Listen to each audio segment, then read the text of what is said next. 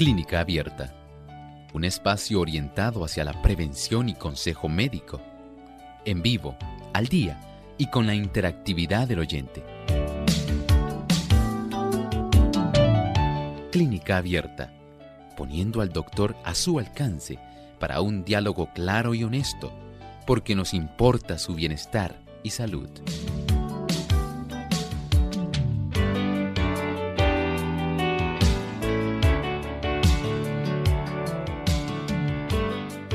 Saludos amigos de Clínica Abierta, nos sentimos contentos de compartir con ustedes una vez más en este espacio de salud, hoy donde usted puede hacer su pregunta. Les invitamos a participar llamando a nuestras líneas telefónicas. En Puerto Rico localmente el 787-303-0101. Para los Estados Unidos el 1866 920 9765. Para llamadas internacionales libre de cargos, el 1787 el 282 5990 y el 1787 763 7100. Recuerde que también usted puede hacer su consulta entrando a nuestra página web radiosol.org en vivo ahí durante la hora de nuestro programa a través del chat puede escribirnos su consulta. Aquellos amigos también que nos siguen por el Facebook Live, les recordamos que nos pueden buscar por Radio Sol 98.3 FM, darnos un me gusta y compartir con sus contactos para que otras personas también puedan disfrutar de nuestro programa hoy. Agradecemos a todos los amigos que ya se encuentran en sintonía de Clínica Abierta y esperamos que puedan disfrutar de esta edición del día de hoy. Como de costumbre nos acompaña el doctor Elmo Rodríguez. ¿Cómo está, doctor? Saludos cordiales, Lorraine. Muy bien, gracias a Dios. ¿Y Lorraine, cómo se encuentra? Qué bueno, nos alegramos. Igualmente, queremos saludar a nuestro equipo técnico y con mucho cariño también a todos nuestros amigos que se unen aquí a Clínica Abierta. Gracias por acompañarnos en esta edición donde hoy usted puede hacer su pregunta. Así es. Y queremos de inmediato entonces saludar de forma muy especial a los amigos que nos sintonizan a través de las diferentes emisoras que retransmiten Clínica Abierta, especialmente en el país de México. Allá nos escuchan a través de Radio Alfa y Omega 104 FM, Conexión 7 Radio en Veracruz, México, Radio Éxodo 107.9 AM en Chiapas, Radio Central JA en Mérida, Yucatán, Radio Enlace del Soconasco 89.3 FM, Radio Esperanza 7, Radio Centinela, Tabasco, México, La Voz Puebla, Radio Maranata 95.1 FM en Guadalajara, Jalisco. Así que para todos nuestros amigos en este lindo país enviamos un cariñoso saludo y esperamos que puedan disfrutar de nuestra edición del día de hoy. Vamos entonces a compartirles el pensamiento saludable. Además de cuidar tu salud física, cuidamos tu salud mental. Este es el pensamiento saludable en clínica abierta.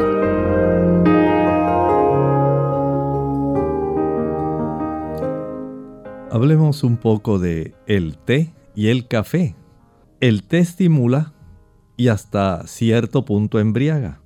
Parecida resulta también la acción del café y de muchas otras bebidas populares.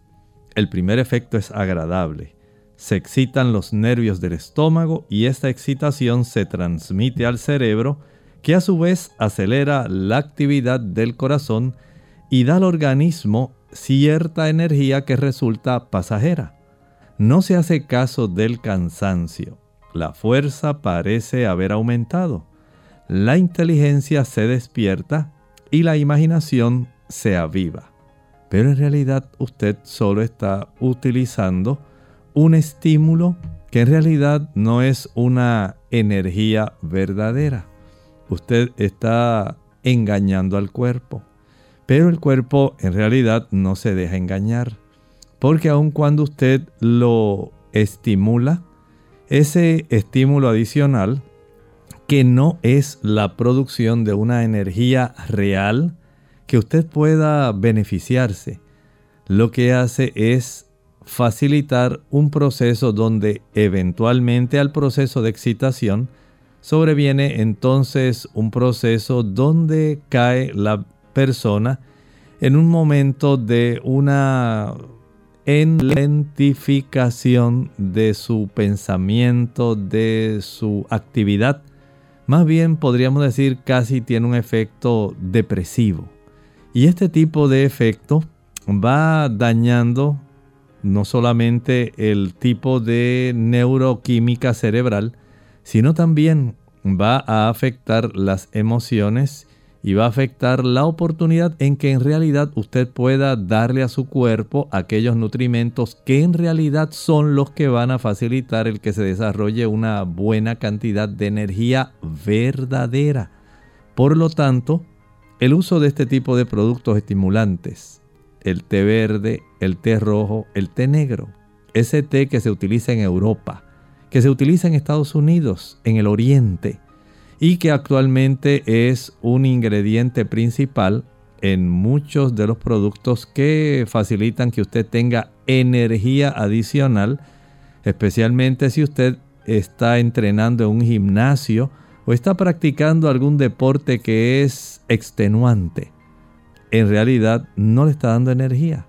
Sencillamente está produciendo un evento de un sobreestímulo que eventualmente usted pagará, porque su corazón latirá más rápidamente, pueden desarrollarse arritmias, puede elevarse la presión arterial y su sistema nervioso central va a estar moviéndose entre la ansiedad y la depresión. El exceso de estímulo y eventualmente una reducción de ese estímulo va a causar ese efecto en las emociones.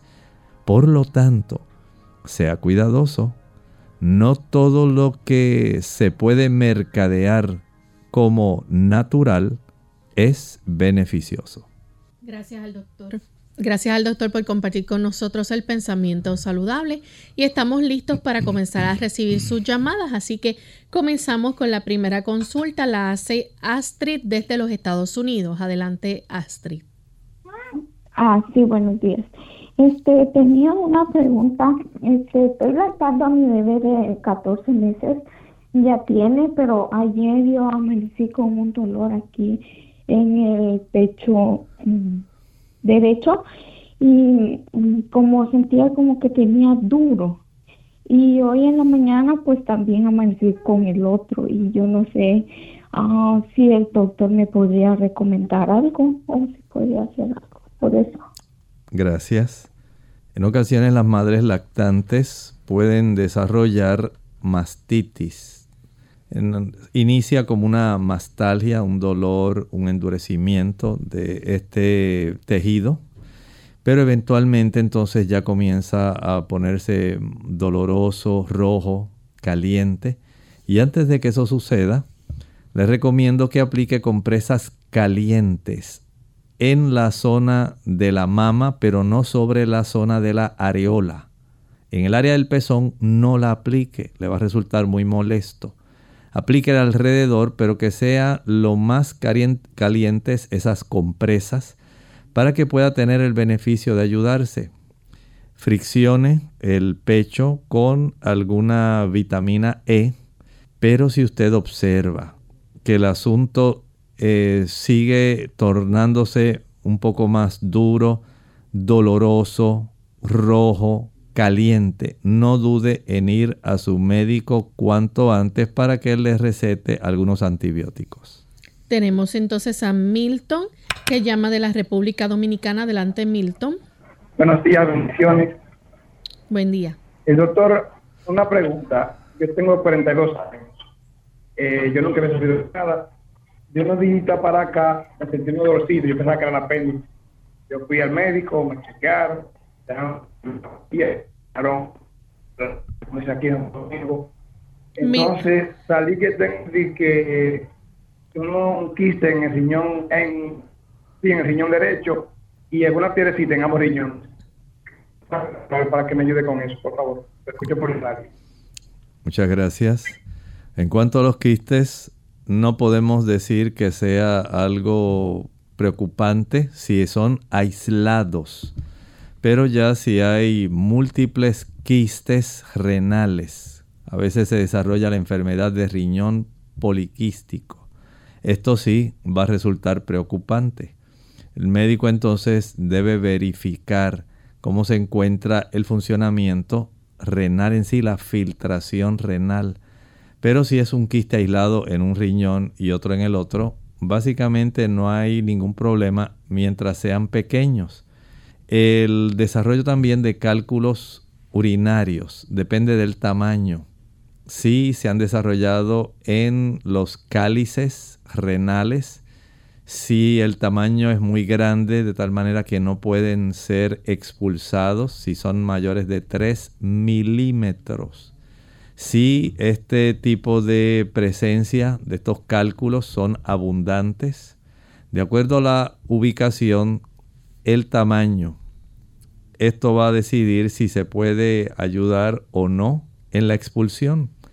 Algunas personas, si son cálculos pequeños, pueden ayudar en la expulsión del cálculo si es menor de 3 milímetros, utilizando el jugo de naranjas dulces chinas, una china, un tipo de limón también, si es verde o amarillo. Así que si exprime una naranja y un limón, una china y un limón, y esto lo puede hacer tres veces al día.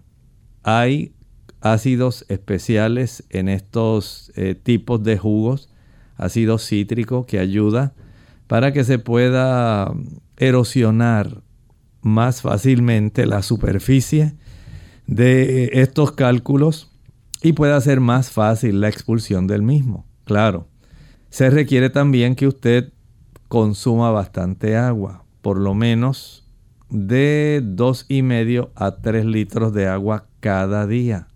Verifique la cantidad de sodas que usted consume, la cantidad de café que consume. A mayor cafeína, mayor probabilidad de facilitar el desarrollo de cálculos urinarios.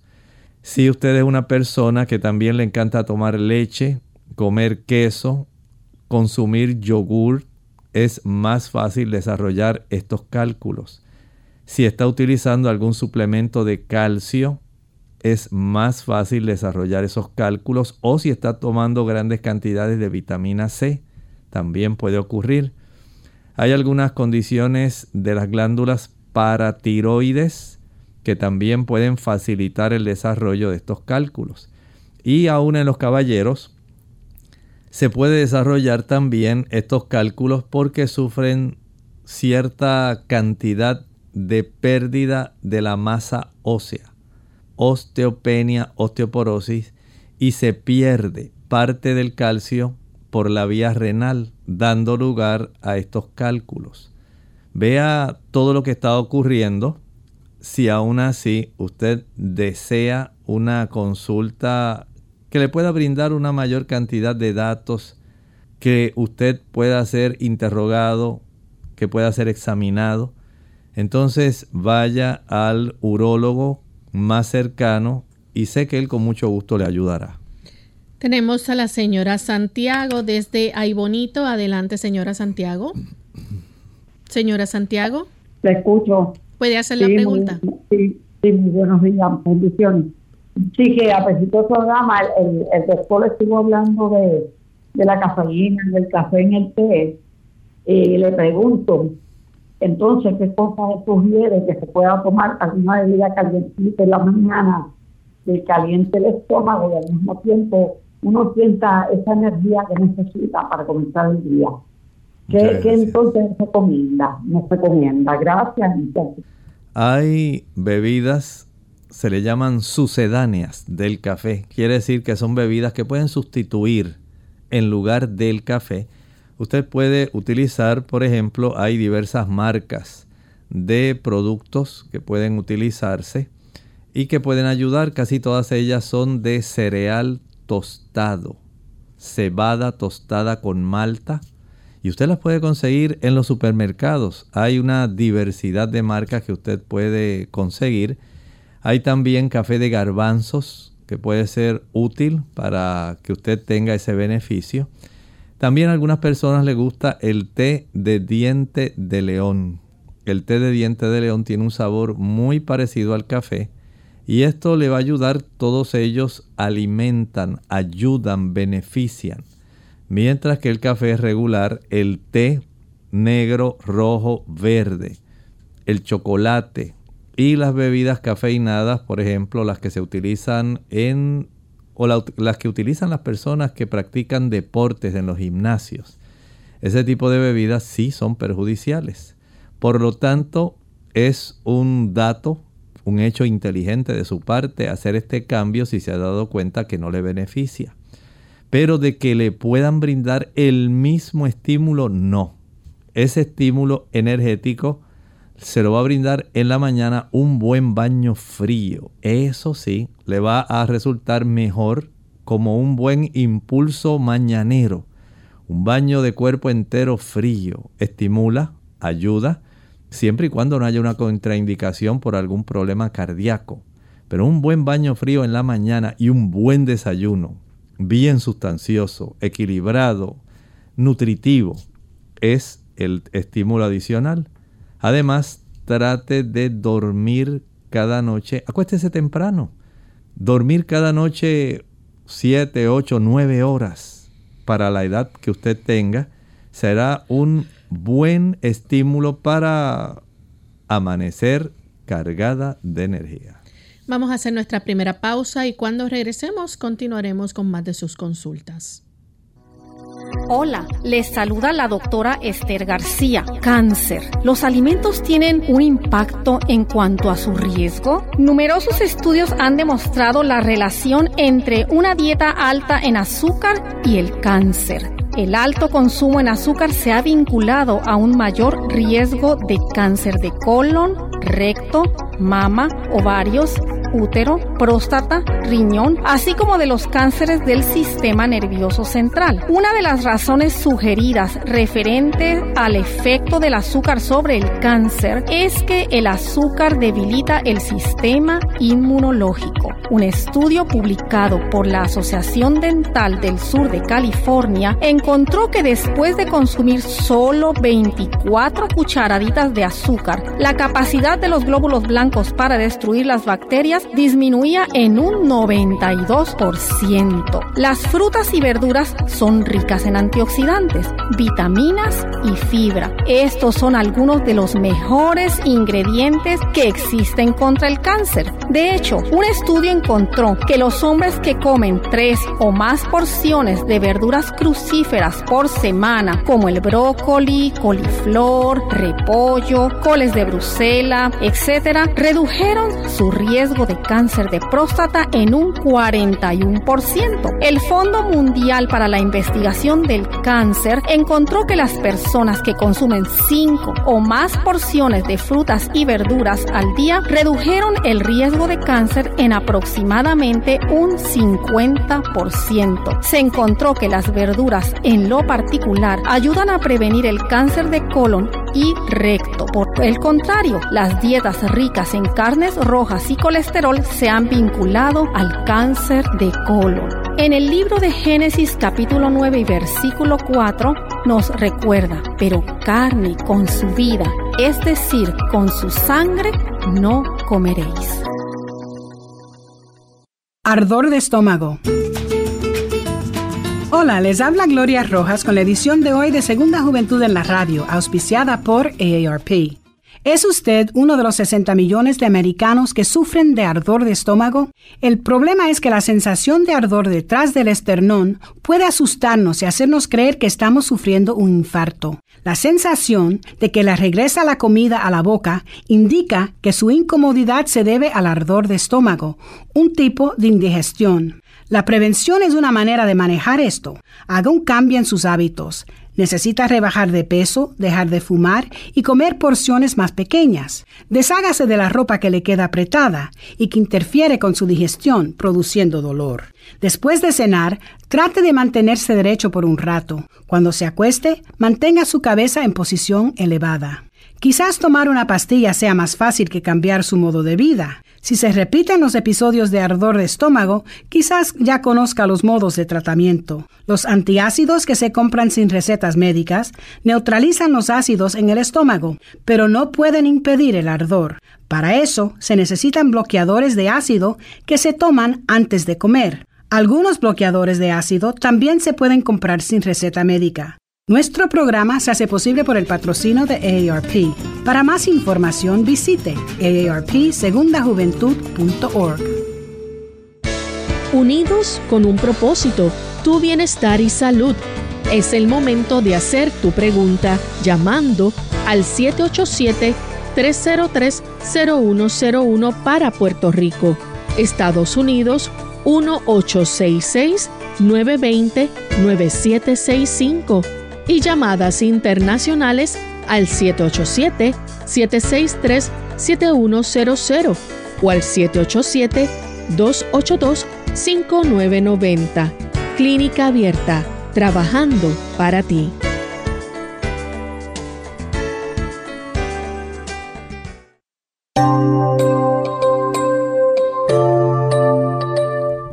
Ya estamos de vuelta en Clínica Abierta, amigos, y continuamos contestando sus consultas. Tenemos a José que llama desde la República Dominicana. Escuchamos la pregunta, José. Sí, muy buenos días. Eh, saludos desde la República Dominicana. Gracias. A todos los hermanos puertorriqueños y los dominicanos que viven allá también. Para que el doctor, por favor, nos hable del daño del microondas y del air fry, que está muy de moda ahora aquí, el famoso air fry, a ver qué tanto daño hace a la salud. Muchas gracias. Muchas gracias. ¿Cómo no? Mire, en relación al microondas, sí, son ondas sumamente energéticas y pueden desarrollar en los alimentos que se están eh, poniendo ahí a cocer, desarrollar ciertos tipos de productos que se llaman productos de glucosilación avanzada. Estos pueden tener cierto impacto, especialmente por la facilidad con que pueden desarrollar radicales libres. Si la persona va a usar el microondas por una vez que lo utilice, pues no es tanto el problema. Y hay que estar muy atentos a que el microondas esté muy bien cerrado, que no haya filtración de la onda. Hay detectores para para este tipo de filtraciones que pudieran ocurrir en caso de que el tipo de hule o goma o sello que cierra herméticamente la puerta del microondas contra el cuerpo del microondas debe asegurarse de que esto esté bien cerrado. Hay personas que pueden afectar especialmente el corazón, el ritmo cardíaco si tuvieran algún marcapasos. Y es conveniente entonces ser cuidadoso en ese aspecto. Pero repito, es si la persona lo utiliza con mucha frecuencia o si eh, tiene algún defecto en cuanto al hermetismo del mecanismo de cierre de la puerta del microondas. El hecho de cocinar frecuentemente, diariamente, todo el tiempo, pues ya entonces va desarrollando estos productos que mencioné, eh, que pueden ya por investigaciones que se han hecho, pueden a largo plazo estos productos de glucosilación o glicosilación avanzada, pueden buscar de esto eh, esta información y van a obtener bastante información eh, que puede tal vez eh, asombrar a algunas personas. En cuanto al tipo de air fryer o freidor, estamos, es diferente, es un tipo de producto donde se usa la convección de aire caliente. Y este tipo de convección de aire caliente básicamente facilita el que se puedan lograr especialmente cambios en los carbohidratos, especialmente en los almidones. Y esto, eh, vamos a decir, resulta en cierta forma menos nocivo que el uso del sartén regular para freír en aceite. Usted dirá, bueno, pero no está usando aceite. No, pero a veces las altas temperaturas a las cuales se somete el proceso de cocción puede producir también ciertos cambios en la calidad de los carbohidratos que se están exponiendo a este tipo de equipo y pudieran, si se abusa de él, no porque usted lo utilizó una vez o dos veces, ya usted tiene problemas. Pero si usted puede evitar utilizar o consumir alimentos fritos que hayan sido expuestos a altas temperaturas, mucho mejor. De tal manera que estos equipos, si usted los usa con sabiduría, con prudencia, no resultan en un daño muy, digamos, grande en una persona. Básicamente a veces puede pasar casi desapercibido. Pero si usted tiene la oportunidad de aprender a cocinar a fuego lento, de tal manera que su proceso de cocción sea más eh, llevadero, los mm, alimentos puedan conservar mejor sus propiedades. No es que usted va a comer todo crudo tampoco. Usted puede tener un balance de un 70% aproximadamente de alimentos crudos que se puedan comer crudos. Porque no podemos pretender comer yuca, ñame, yautía crudos, plátanos crudos. Pero si usted los somete a un proceso de cocción, eso facilita que las paredes celulares de las células que son vegetales, que son diferentes a las células animales o humanas, nosotros tenemos membranas, ellas tienen paredes. Y esas paredes se facilita el proceso con el cual al usted someter al tipo de mecanismo de la masticación, va a abrir estas paredes celulares facilitando el que usted pueda aprovechar los gránulos de almidón que están contenidos dentro de cada celdilla que componen estas células. Así que consumir alimentos que ha sido cocido en estufa resulta más práctico, mucho mejor que utilizar ese tipo de instrumentos, de equipo, ¿verdad? No es que esto sea algo que sea una prohibición. Si usted tiene una necesidad y lo puede utilizar, muy bien. Pero no que sea la costumbre. De tal manera que en esta época, como hay tanta prisa y hay tanta necesidad de economizarse el mayor tiempo, muchas personas exponen a veces su salud en aras de la conveniencia. Tenemos a Georgina Odalis Espinosa. Ella dice que su niño tiene tos con flema cada vez que baja las temperaturas se enferma con tos. El médico le dijo que esas flemas eh, son acumuladas. ¿Cómo puede quitarle esa tos y que no enferme cada vez que bajan las temperaturas? Bueno, hay que con los niños ser muy cuidadosos. Trate de cuando usted sabe que el clima, afortunadamente en los teléfonos móviles, celulares, tenemos un negociado del clima, una aplicación donde el negociado de su país le puede proveer cómo van a estar las temperaturas, el tiempo para este día. Y usted puede observar un aproximado de comportamiento casi de cada hora durante un lapso de 24 horas. De tal forma que si usted se da cuenta de que el clima va a estar frío, los niños son muy sensibles a los cambios de temperatura.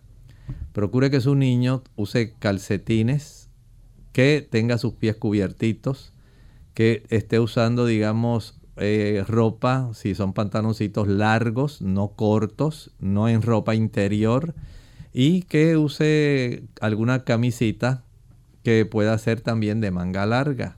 De esta manera ya usted lo está protegiendo. Pero si el niño está descamisado, con ropa interior nada más, caminando descalzo en la casa, pues el niño se va a enfermar. Igualmente trate de que la pieza donde el niño duerme, el cuarto, esté muy bien limpio. Tanto el ventilador o aire acondicionado, las esquinas del cuarto, las repisas, el closet, todo eso que esté bien limpiecito para que se reduzca la probabilidad que el niño pueda contraer algún tipo de bacteria o virus. Si llega alguna persona a visitar su hogar y está enferma, pues vamos a mantener esa persona alejada del niño. Eh, aun cuando ya no esté la amenaza, digamos, total del COVID, pero si siguen los catarros, siguen la influenza. Si llega alguna persona así, usted de una manera cordial, cortés, puede solicitar, si usted tiene en su casa alguna cajita, una caja de mascarillas o barbijos o cubrebocas, usted le solicita que si por favor los puede utilizar para que su niño que tiene esa sensibilidad a enfermarse no se enferme. Si usted puede evitar llevarlo a lugares donde ya usted sabe que hay agrupaciones de personas, entre las cuales pudiera haber personas enfermas, evite esa exposición. Por otro lado, trate de fortalecer el sistema inmunológico del niño. A los niños el proveerle alimentos, especialmente digamos frutas cítricas, naranjas, toronjas, mandarinas que son tan sabrosas, el uso de guayabas, kiwis, ayuda para que el niño vaya aumentando las capacidades defensivas. El quitarle los dulces es clave, no le provea dulces. Mientras mayor sea el consumo de dulces, pastelitos, bizcochos, galletas, flanes, chocolates, jugos, maltas, más se va a enfermar su niño. Porque la cantidad de azúcar que se ingiere atrasa la capacidad de movimiento de las células del sistema inmunitario que se encargan de protegerlo a él contra la invasión de los virus, las bacterias.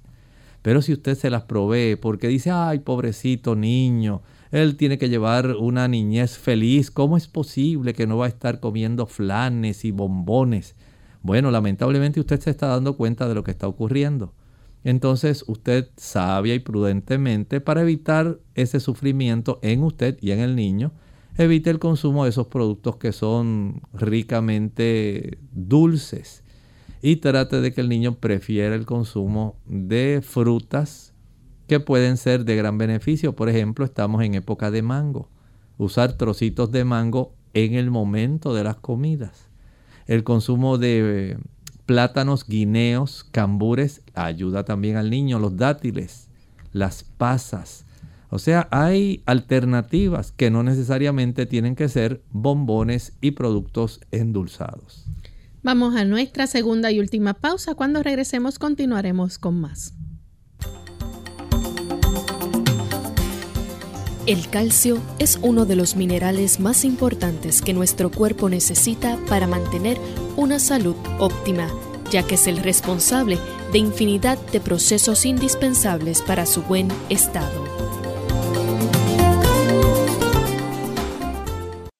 Pediatras preocupados por la obesidad infantil. La obesidad en los niños es una epidemia muy seria. Son propensos a diabetes, alta presión y otras condiciones. Los daños emocionales son terribles. Pueden quedar incapacitados. Eso puede evitarse. Laurita tiene un buen consejo. Amiguita, amiguito, protejan su salud, coman saludable, hagan ejercicio, vigilen su peso, da un buen ejemplo a mamá y a papá. Mensaje del Colegio de Médicos Cirujanos de Puerto Rico, la Asociación de Radiodifusores y esta emisora, protegiendo la salud de pueblo.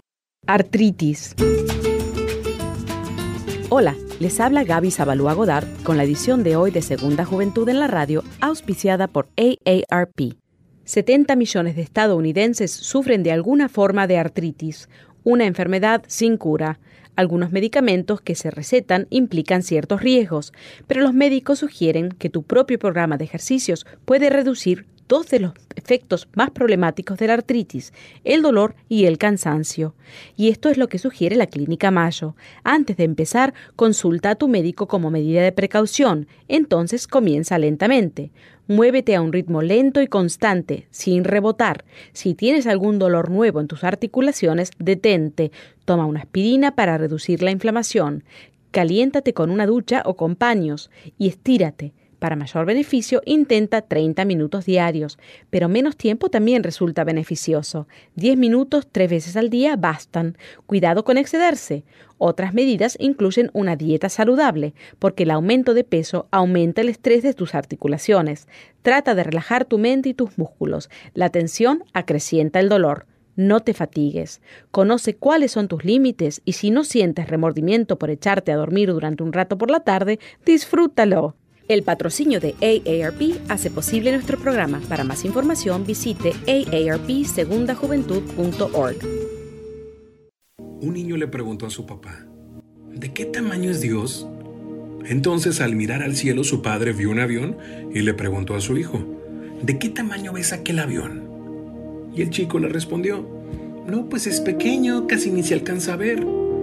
Entonces el papá lo llevó al aeropuerto y al estar cerca de un avión le volvió a preguntar, ¿y ahora de qué tamaño dices que es el avión? El chico sorprendido, papá, es enorme. El papá le dijo entonces, Dios es así. El tamaño va a depender de la distancia que tú estés de Él. Cuanto más cerca estés de Él, mayor Él será en tu vida.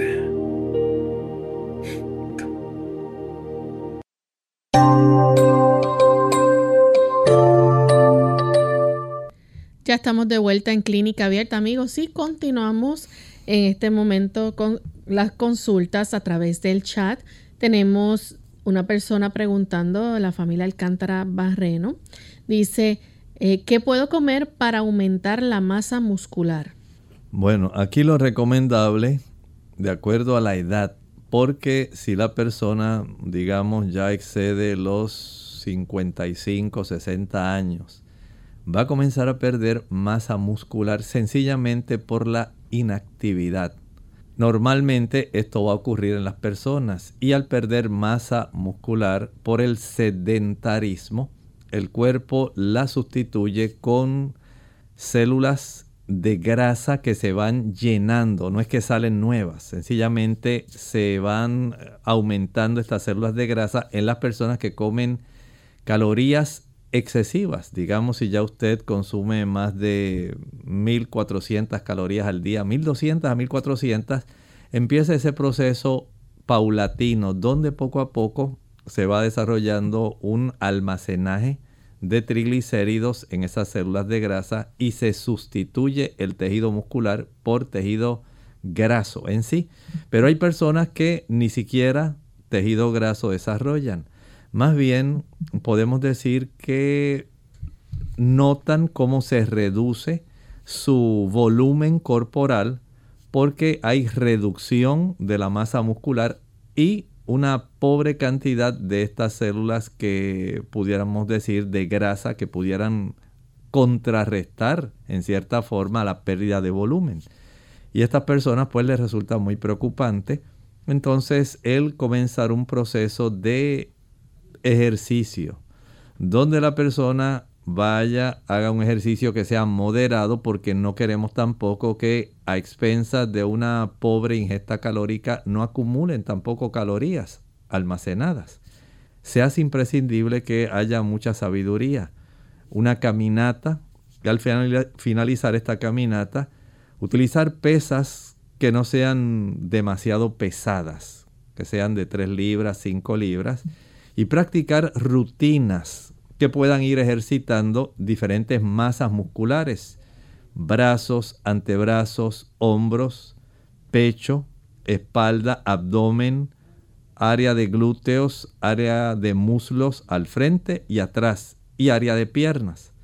Estas masas musculares en la medida en que usted va ejercitando van a facilitar que ellas puedan conservar su funcionalidad que conserven también la elasticidad. Recuerden que al envejecer, las personas van perdiendo no solamente la masa muscular, van perdiendo el tono muscular, la flexibilidad de ese músculo para contraerse y alargarse. Se pierde también esa capacidad elástica en los tendones, se pierde también en los ligamentos y en las cápsulas articulares. De tal forma que si usted no inicia cuanto antes un proceso de ejercicio, que sea sencillo, ahora hay tantas ayudas ah, en videos que usted puede acceder a ellos para que usted pueda trabajar esas áreas. Unos días trabaja, digamos, brazos, antebrazos, hombros. Otro día puede trabajar tórax, abdomen y otro día extremidades inferiores y le da un reposo de tres días a cada área de tal manera que el volumen pueda ir aumentando y se conserve la elasticidad de cada uno de esos tejidos. Por supuesto, al iniciar un proceso de ejercicio, el cuerpo va a requerir una mayor ingesta de calorías. Esto no quiere decir que usted va a comer más azúcar ni que va a comer otros productos ah, altamente grasosos. Sencillamente el cuerpo va a solicitar más alimento, alimento que sea equilibrado, nutritivo, adecuado a satisfacer las necesidades calóricas de la actividad que usted ahora está realizando. Bien, tenemos entonces la siguiente consulta, la hace Barista Guzmán. Dice que quiere algo para una vecina, eh, dice que tiene una infección vaginal. Lo mejor que le podemos recomendar es que vaya al ginecólogo no sabemos cuál es el agente que está causando la infección. Si fuera sífilis, gonorrea, si fuera tricomonas, tampoco lo sabemos. No sabemos si hay algún tipo de enterococo que pudiera estar afectando en esa área o si sencillamente hay algún otro trastorno del cual desconocemos o pudiera ser alguna cándida, algún tipo de levadura. O sea, hay que revisarse. Esto le puede dar una mayor certeza en el diagnóstico y un mejor tratamiento. Tenemos entonces a Cintia Mateo Martínez. Dice, eh, a ella la han sacado hace ya un año, dice casi por cumplir, la vesícula porque tenía tres piedras. Es normal que la comida a veces le caiga pesada, el consumir omeprazol ayuda en algo? Pregunta. Y la leche y el pan blanco son cosas que casi ya no puede consumir. Mire, en este aspecto, usted lo que no tiene ahora es el lugar de almacenaje del líquido biliar. Básicamente eso es la vesícula. Es un lugar de almacenaje que dispone, facilita lo que se almacenó ahí en el momento en que el cuerpo le avisa a la zona del duodeno que están llegando ácidos grasos que están contenidos en el estómago. Pero si no hay este almacenaje, usted en este momento lo que tiene es una producción de líquido biliar que está continuamente goteando hacia la zona del duodeno porque no hay lugar donde se almacene. Y de esta manera usted no puede tener una oportunidad de poder obtener todo el beneficio del alimento que usted ingiere. En algunas personas pudiera desarrollarse un reflujo biliar. El líquido biliar va en la dirección del estómago en lugar de ir en la dirección del ilion y el yeyuno. Una vez el líquido biliar va al duodeno, debe ir en dirección del ilion y yeyuno, no en dirección del estómago. De tal forma que si queremos evitar ese problema, es recomendable que al usted eh, ingerir alimentos tenga alguna tableta de lipasas vegetarianas. Las lipasas vegetarianas ayudan en cierta manera a facilitar un proceso donde el alimento al ser mezclado en el estómago ya tiene una cantidad de sustancias que van a ayudar para que se facilite el proceso digestivo de los ácidos grasos dentro de su intestino delgado. Este tipo de ayuda contrarresta en una buena medida la ausencia de la vesícula biliar. Pero el uso del omeprazol sencillamente ayuda si usted tuviera algún reflujo biliar que cause gastritis en su estómago. Vaya a caminar después que usted coma y se tome su tabletita de enzimas digestivas vegetarianas que contengan lipasa vegetariana. Y esto ayudará para que usted pueda contrarrestar la adversidad de no tener en este momento la vesícula biliar. Tenemos entonces a Marisabel, tiene 46 años, salió con deficiencia de vitamina D hace ejercicios regularmente y come muchos vegetales, trata de tener una dieta balanceada. ¿Será que no está asimilando bien los nutrientes? Pregunta. Bueno, si la alimentación de ella eh, utiliza, por ejemplo, hay personas que lo hacen, bacalao, utilizan otros peces que proveen vitamina D, la vitamina D de ella obtenida de esos animales, de esos peces, le puede ayudar.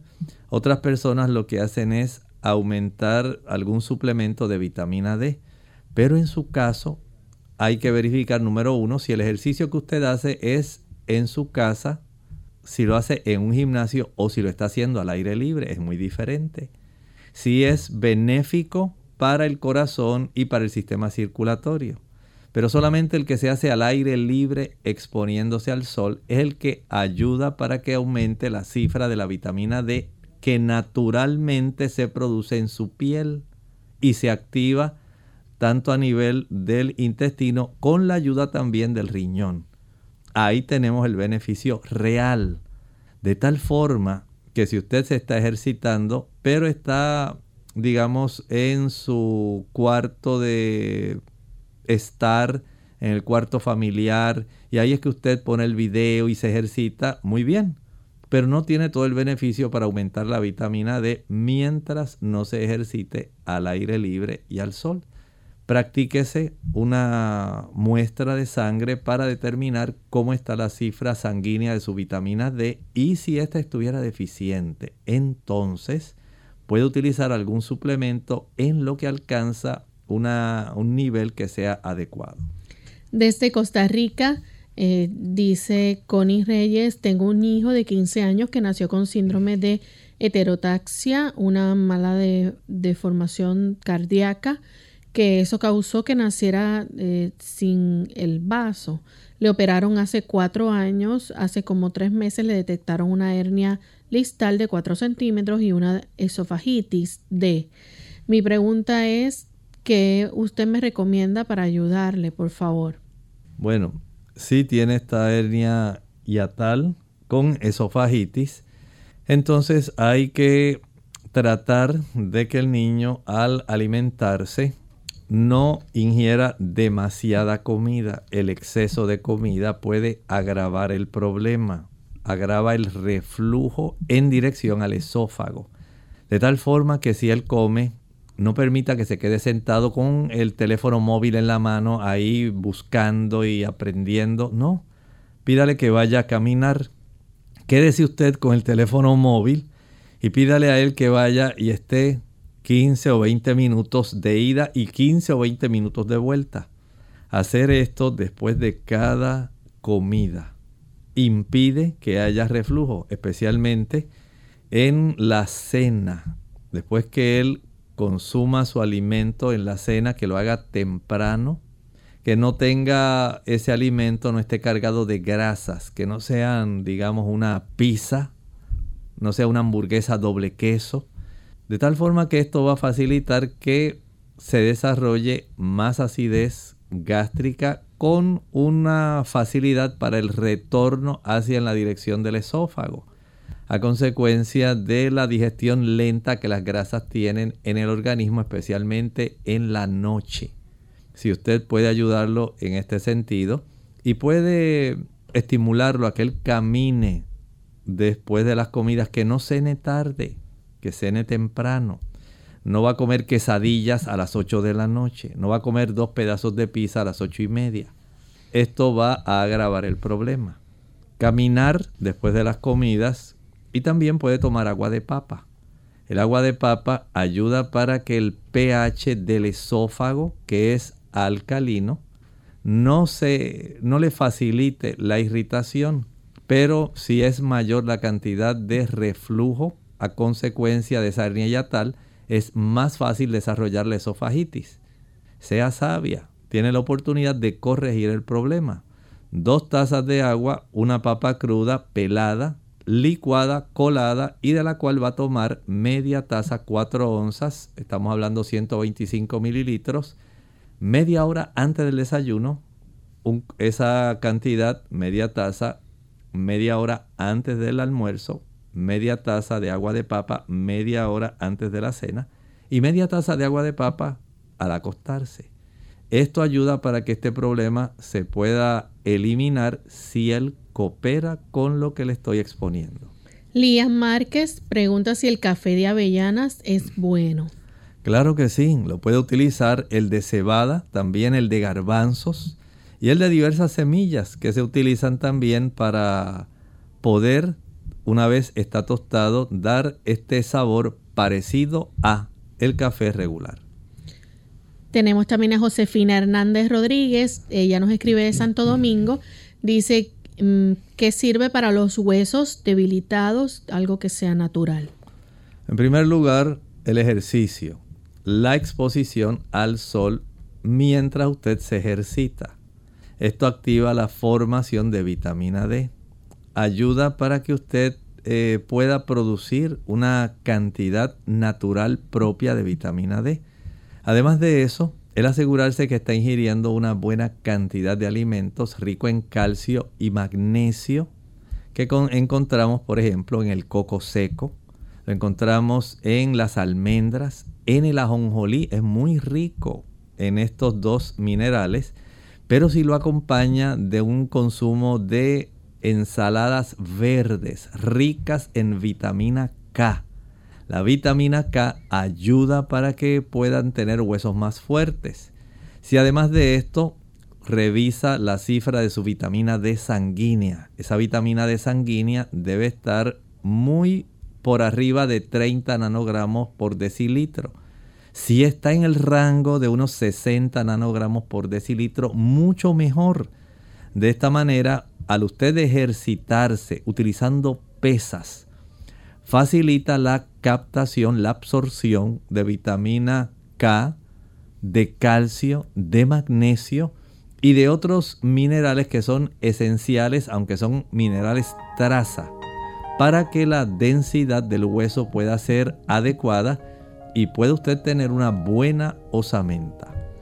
Bien, lamentablemente se nos ha acabado el tiempo. Agradecemos a todos los amigos que han estado en sintonía y que estuvieron haciendo sus consultas. Aquellos que no alcanzaron a hacer la pregunta, les recordamos que la próxima semana pueden comunicarse al programa el martes, donde estaremos nuevamente brindando este espacio para que ustedes puedan hacer cualquier tipo de consulta. Vamos a finalizar entonces con este pensamiento para meditar. En el libro de Apocalipsis capítulo 16 estamos analizando las copas de la ira, las siete últimas plagas. Y en este capítulo, el versículo 10, observen qué interesante. El quinto ángel derramó su copa sobre el trono de la bestia y su reino se cubrió de tinieblas y mordían de dolor sus lenguas. ¡Qué bestia! Ya habíamos visto anteriormente en el capítulo 13 que había dos bestias. Había una bestia que recuperó de una herida de muerte que se le había infligido. Históricamente, sabemos que esto ocurrió en el año 1798 cuando el general Berthier puso bajo apresamiento al Papa de aquel entonces. Nos dice esto la historia. Pero también ahora la profecía viendo hacia el futuro. En algún momento cuando esta bestia nuevamente recuperará, sanará esa herida y facilitará que nuevamente el poder civil vuelva a ser el que dirija y esté forzando a la humanidad a que se adore a la bestia y a su imagen, entonces el Señor no pasará por alto este tipo de situación donde se ha violentado el tipo de práctica de deseo, de decisión de cada persona, donde se ha estimulado a que las personas en vez de decidirse por adorar a Dios, se decidan forzosamente por estímulo del poder civil en adorar en un día que demuestra el poder que tiene esta bestia, el día domingo. El Señor toma esto muy en serio, no lo pasará por alto y la profecía lo declara para que usted lo sepa con anticipación. Ellos tendrán su recompensa por haber forzado a la humanidad, al mundo entero, a ir en la dirección equivocada. Dios tiene un día de adoración, el sábado. Lo identifica como creador y no admite competencia. Nosotros entonces nos despedimos y será hasta el siguiente programa de Clínica Abierta. Con cariño compartieron el doctor Elmo Rodríguez Sosa y Lorraine Vázquez. Hasta la próxima.